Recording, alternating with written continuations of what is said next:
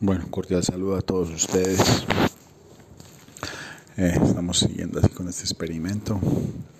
Ya han aparecido en mí eh, algunas eh, algunas dudas, algunos pensamientos que quisiera compartir y es sobre los temas que venimos trabajando y hemos que venimos leyendo. Entonces yo he decidido eh, autonombrarme científico espiritual, ¿no es cierto? Estoy experimentando. ¿no? No, estoy aceptando las cosas eh, de buenas a primeras, sino que estoy experimentando a ver qué puede pasar, ¿no? Entonces, bueno, se me han ocurrido algunos pensamientos y el pensamiento de las discusiones bizantinas, ¿cierto? Entonces yo estaba pensando el día de ayer y parte del día de hoy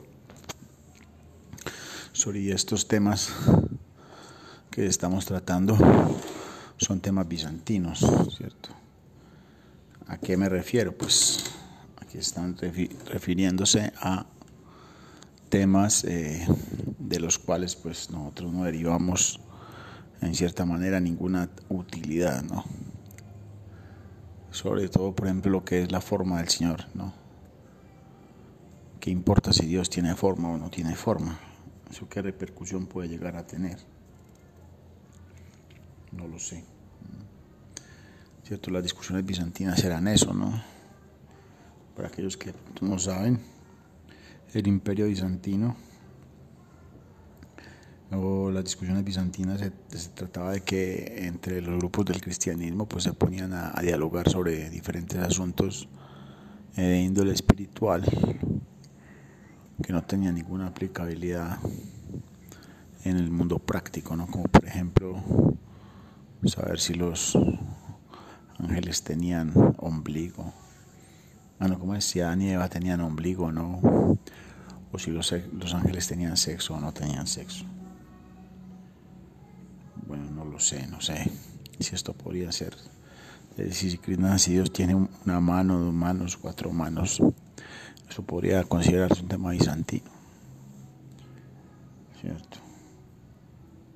Por ejemplo, el otro día yo estaba leyendo también sobre Sankaracharya, que Sankaracharya describió la realidad espiritual como algo eh, impersonal, ¿cierto? Y que eso provocó que mucha gente perdiera la atracción por Dios. Según pues la explicación que dio ahí Bhaktivedanta Swami en ese texto, ¿no? ya que cuando la gente eh, perdió, eh, digámoslo así, eh, la descripción de la forma de Dios, pues perdió la atracción por Dios y esto lo hizo Sankaracharya con el fin de aumentar la población en el mundo, ¿no? Supuestamente, eso es lo que explican, ¿no? Quería desviar a la gente de la senda espiritual para que la gente se dedicara pues a, a, la vida material y con ello pues viene pues la atracción sexual y todo lo demás, ¿no? Y con ello pues el, el, el, hacer sexo y bueno y tener hijos, ¿no? Si será que tiene algo que ver ahí o no. Entonces, estos son algunas especulaciones que estoy diciendo. Eh, por otro lado, puede de pronto también tener algún efecto sobre la mente estar leyendo sobre la forma de Krishna, ¿no? ¿Cierto? Como ya he dicho, pues la lectura de estos libros pues me ha dado, me han permitido tener como cierta asepsia eh, mental, ¿no? Puede tener ese efecto, ¿no? Entonces, eso quería compartirles.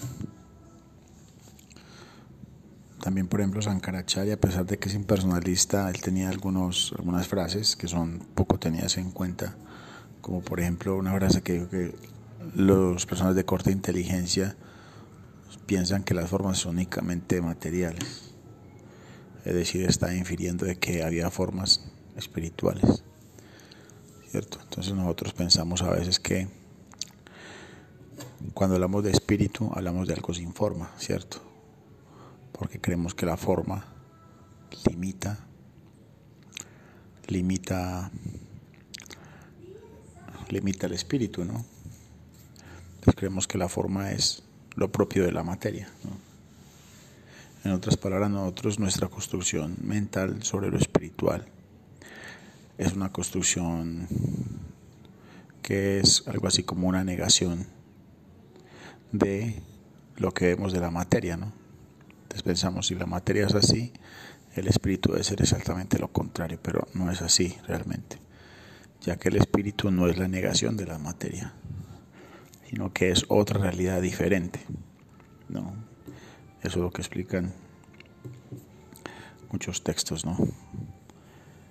Eh, entonces Dios tiene forma, según la teología Vaisnava, pero no es una forma material. Entonces eso ya, ya hay esas dos declaraciones ya nos rompe la cabeza a nosotros. Hay un libro que yo quería comentarles que se llama Adoración de imágenes en la teología del Vaisnavismo Gaudilla, así se llama ese libro. Un libro muy raro, muy escaso. Kenneth Palpey se llama el autor, no es un teólogo. Creo que se lo presentó como una tesis para Harvard. No estoy seguro, pero lo presentó como una tesis de, de, de, un grado, pues de para recibir un doctorado, una maestría en, en teología. ¿no? Entonces, muy interesante también. Ese libro lo pueden conseguir, buscarlo en internet y conseguirlo. Si quieren ampliar pues más el tema, es un libro bastante complicado. Pero bueno, ahí lo leí, me pareció muy interesante. Fue un día que estaba, me acuerdo, una noche, no podía dormir.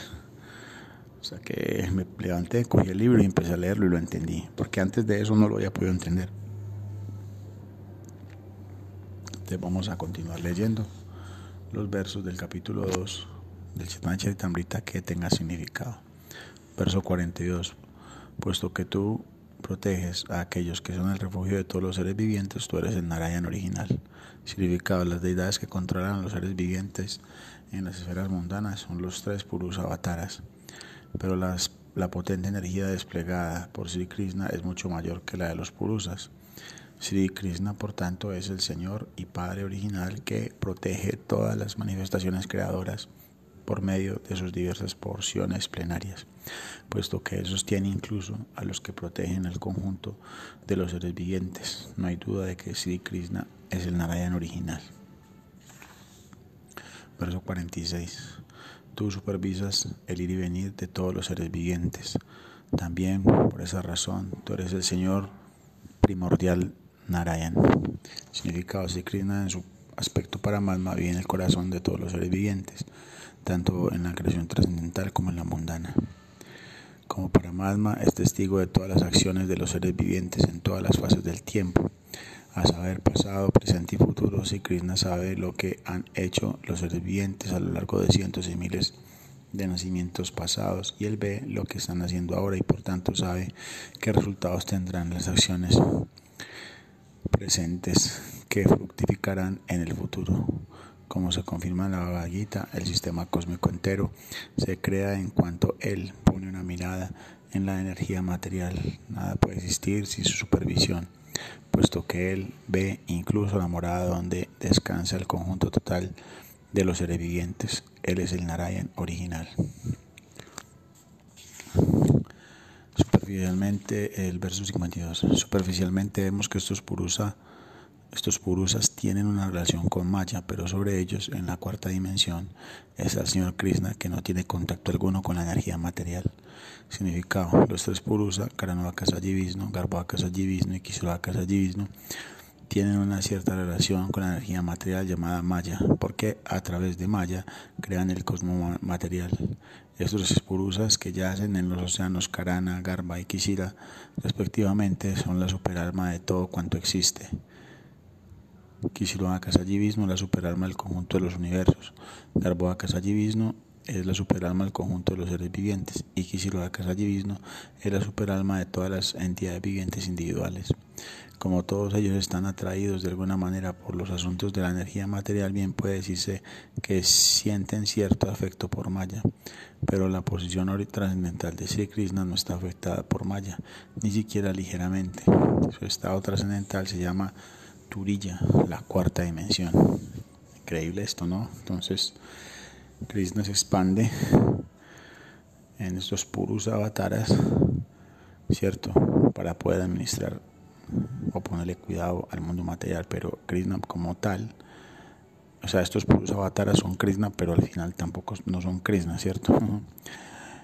En el mundo material, 53, en el mundo material se designan al Señor como Virat, Hiranyagarbha y Karana pero más allá de estas tres designaciones, el Señor está en última instancia en la cuarta dimensión. Significado Pirat, la magnificación fenoménica de la totalidad supremo, Yagarba, el alma numiosa de todo, nominosa, que significará nominosa, con N, nominosa, y Karana, la causa naturaleza en la Teresa causal son designaciones de los purusas, que son los responsables de la creación material. El estado trascendental sobrepasa estas designaciones y se llama, por tanto, el estado de la cuarta dimensión. Esta es una cita del comentario de Sridhar Swami sobre el verso 16 del capítulo 15 del canto undécimo del Simad Bhagavatam. Entonces, como ya había dicho, si este, este capítulo Krishnadas Kaviraj Goswami está metiendo versos de otros lados, o sea, versos que no son creados por él. Eh, bueno, existe dentro de la tradición védica la existencia de algunas personas a las que se les llama eh, Shrutidaras. Shrutidaras significa personas que son capaces de recitar, eh, que tienen una gran capacidad de memoria, ¿cierto? Esto pues en la actualidad nos parece como una una que una una fantasía, pero pero se sabe que yo he conocido, por ejemplo, devotos que tienen una gran memoria, ¿no? que recitan, recitan versos del Bhagavad Gita de memoria, ¿cierto? Y no uno, ni dos, ni otro, sino varios, 50, y 100 versos, ¿no? También se dice, por ejemplo, que en la era de Kali Yuga, a medida que va aumentando el tiempo, la memoria se va eh, desapareciendo, ¿no?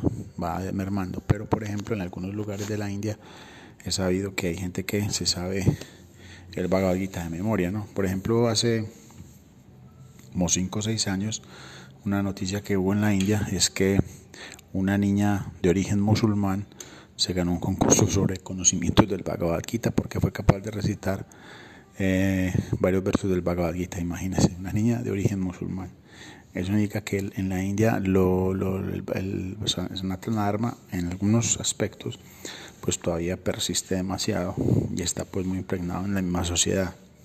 ¿Cierto? Por otro lado, por ejemplo, hace poco vi una imagen de una página ahí de Facebook donde unas personas se quejaban de que ahorita en la India no hay gurukulas, ¿cierto? Que hay muy pocos gurukulas, es decir, escuelas de la cultura védica, ¿cierto?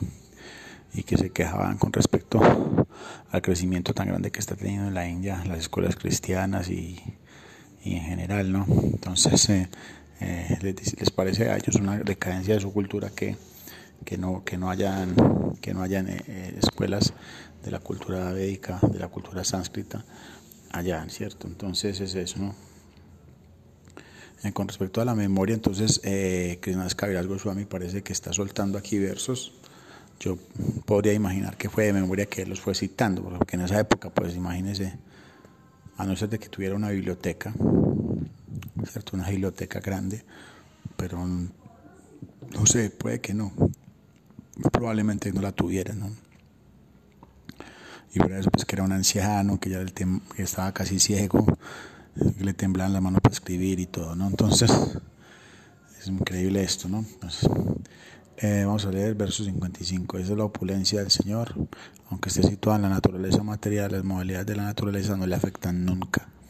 Del mismo modo, aquellos que se han entregado a Él y han creado su inteligencia en Él tampoco su inteligencia en Él tampoco están influenciados por las modalidades de la naturaleza.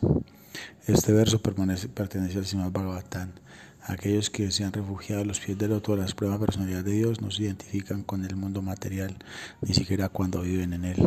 Los devotos puros pueden que traten con las modalidades de la naturaleza material, pero a causa de su inteligencia trascendental, en el estado de conciencia de Krishna no están influenciados por las cualidades materiales. El hechizo de las actividades materiales no atrae a los devotos puros. Por tanto, el Señor Supremo y sus devotos que actúan bajo su dirección están siempre libres de la contaminación material. Verso 56. Tú eres el refugio último de estas tres porciones plenarias. Por eso no existe la menor duda de que tú eres el Narayan primigenio.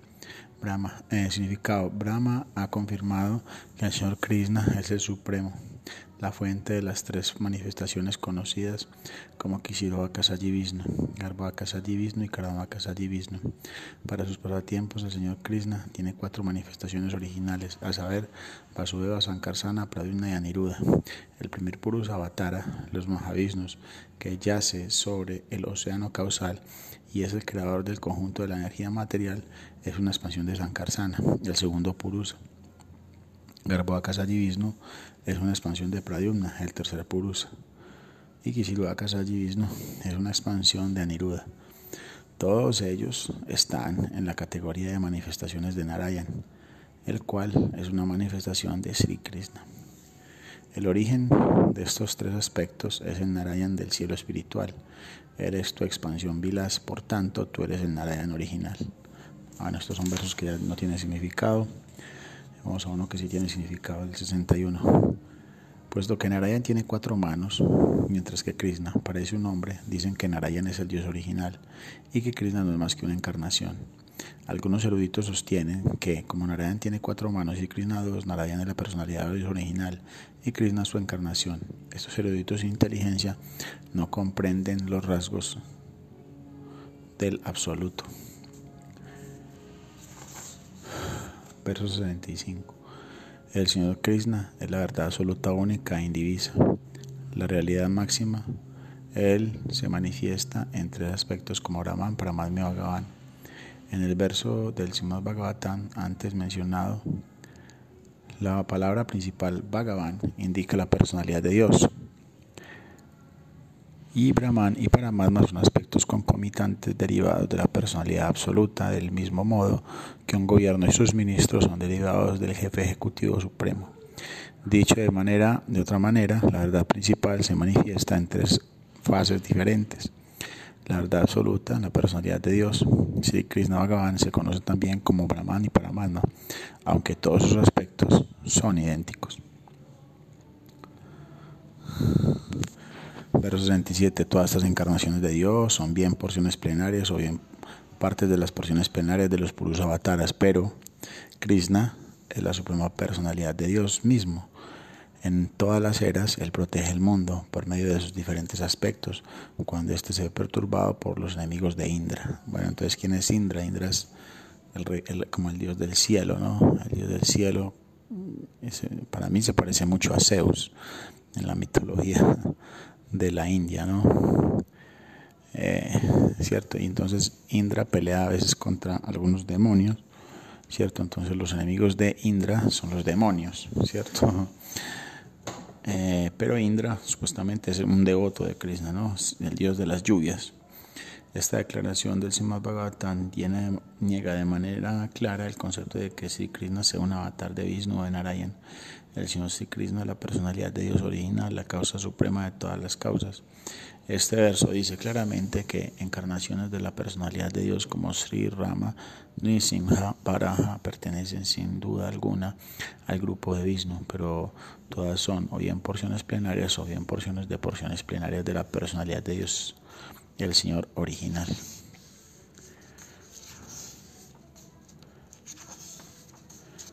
Hay un montón de versos sin ningún significado. Vamos a leer el verso 86.